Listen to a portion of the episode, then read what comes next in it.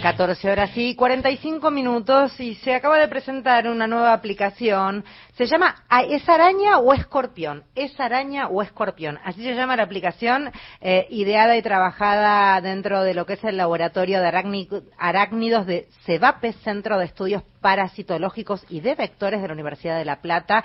Está aquí quien, quien integra este laboratorio, Luis Beluca, eh, para charlar un poco, personal principal del CONICET, para que nos cuente un poco el porqué de esta aplicación. Luis, gracias por atendernos. Federica País te saluda. ¿Cómo va? Buenas tardes, Federica, y buenas tardes a toda la audiencia. Eh, sí, acá estamos con, con, esta aplicación que ya lleva sus años porque fue desarrollada a finales del 2017 y pues está bien en, en funcionamiento 2018 y bueno, va, va muy bien y en estos últimos días fue toda una locura de cantidad de consultas. Ah, por eso armó alboroto. Yo pensé que lo habían presentado ahora. ¿Qué pasó entonces? No, pasó que eh, igual veníamos bien porque la, la, aplicación empezó con la idea de que sea para la provincia de Buenos Aires y al final cuando la alargamos de toda Argentina llegaban consultas y después de países vecinos y tenemos hasta México como 12, 13 países del mundo, que están, incluido España, Portugal, que también nos consultan. Eh, pero bueno, con el fallecimiento de esta, de esta nenita por una loxoceles y, y algunas notas que entonces llamaron, se hizo bastante más eh, popular, pero suele pasar que cuando hay algún evento extraño eh, y se da difusión, la gente la baja un poco más y saca saca la la ¿cómo se llama? La, aplicación. A reducir esta, esta aplicación. La, noticia tiene que ver con una chiquita de una bebota de año y pico que falleció producto de la picadura de una araña.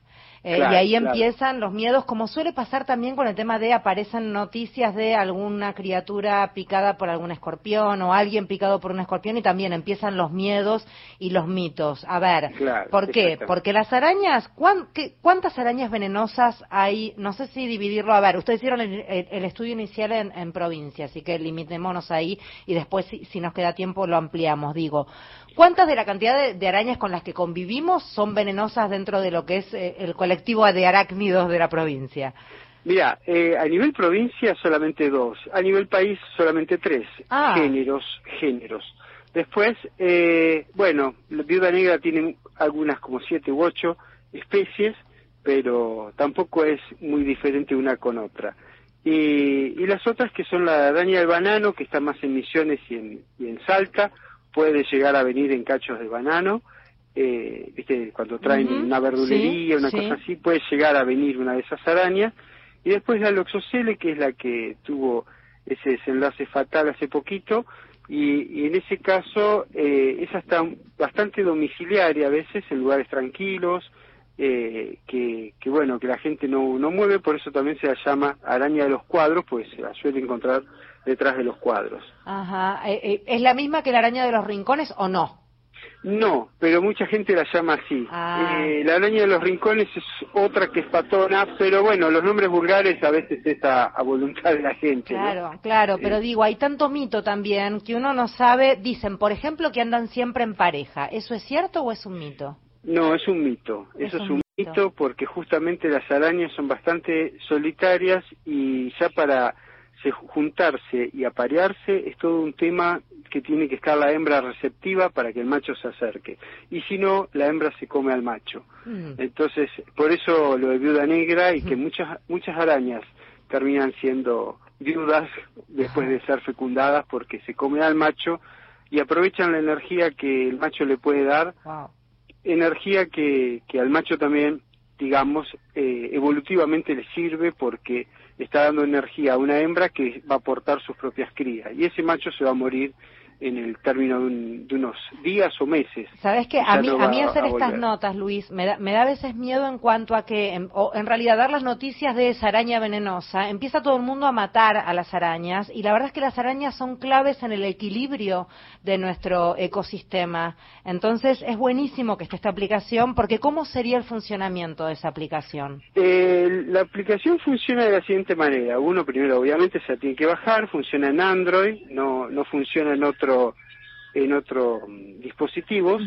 y y bueno, uno saca la foto del ejemplar que ha visto y antes de sacar la foto le consulta si ha picado o no ha picado. Eh, entonces, eh, justo un chico se me está poniendo cerca con una música bastante fuerte. Estoy un poco distraído. eh, la cuestión es que mm, una vez que uno sacó la foto, puede hacer algunos comentarios y, y la envía. Como la aplicación también usa la posición eh, satelital donde uno está sacando la foto, a nosotros nos llega también con el dato de, de que, ¿cómo se llama? De, de dónde fue sacada esa foto.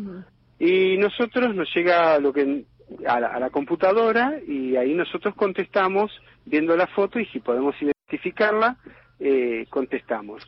Generalmente podemos y cuando no podemos a veces solamente podemos decir eh, no es de las venenosas, porque por ahí por el estado de la mm. foto o el material, y a veces directamente le pedimos saque otra foto porque, no se puede. Pero eso es ah, bajísimo, por lo general es buena. O sea que lo interesante también en esta aplicación es que no es toda robotizada, digamos, termina en un ser humano, en un científico. Exactamente, exactamente. Y más de una vez nos ha pasado que nos tuvimos que nosotros comunicar, porque tenemos el mail de la persona, eh, desde pidiéndole más información o, eh, bueno, hasta ha sucedido que han mandado cosas tan interesantes que terminaron siendo nuevas citas para una provincia, por ejemplo.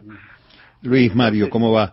¿Qué tal? Eh, ¿Todas las arañas tejen su telaraña y todas tienen agresividad nula? ¿O es una pregunta confusa esta? No, mira, todas las arañas tienen la capacidad de producir tela. No todas las arañas producen tela así visible como la típica tela eh, circular orbicular que se llama correctamente, que es la, típica que uno ve. Hay algunas que hacen ese tipo de tela que es bien ordenadita y le sirve para cazar insectos y mantenerse por ahí en la tela. Otras que hacen una tela totalmente desordenada, otras que hacen unas telas tipo sábana, otras que no hacen tela para cazar, solamente hacen tela para revestir su cueva, otras que solamente hacen cueva, hacen tela para hacer unos cocones, que es donde ellos van a poner sus huevos, todas hacen cocones para poner sus huevos, entonces eh, todos pueden producir tela, pero no todos tienen esa tela para cazar.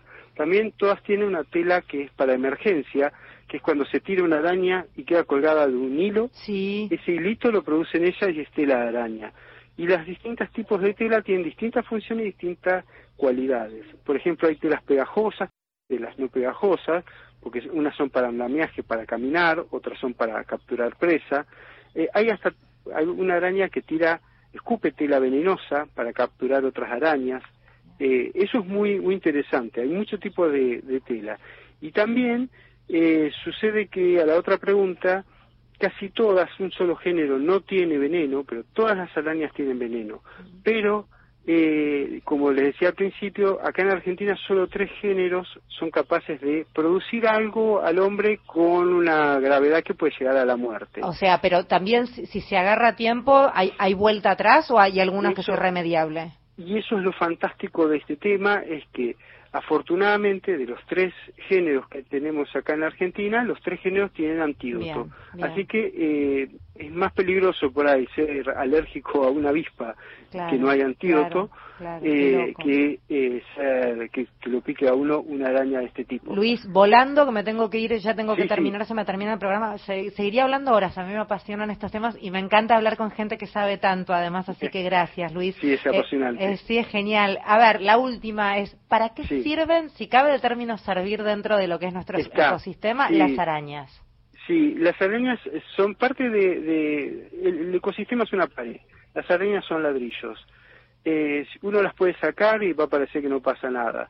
Pero si vamos sacando todos los ladrillos de la pared, porque sacamos las arañas, sacamos los escorpiones, sacamos los sapos, un día se cae la pared. La pared, estamos parados nosotros arriba y todos somos parte de esa pared. Eh, así que sirven para controlar eh, poblaciones de insectos, por ejemplo, y para hacer también parte de la alimentación de otros seres vivos.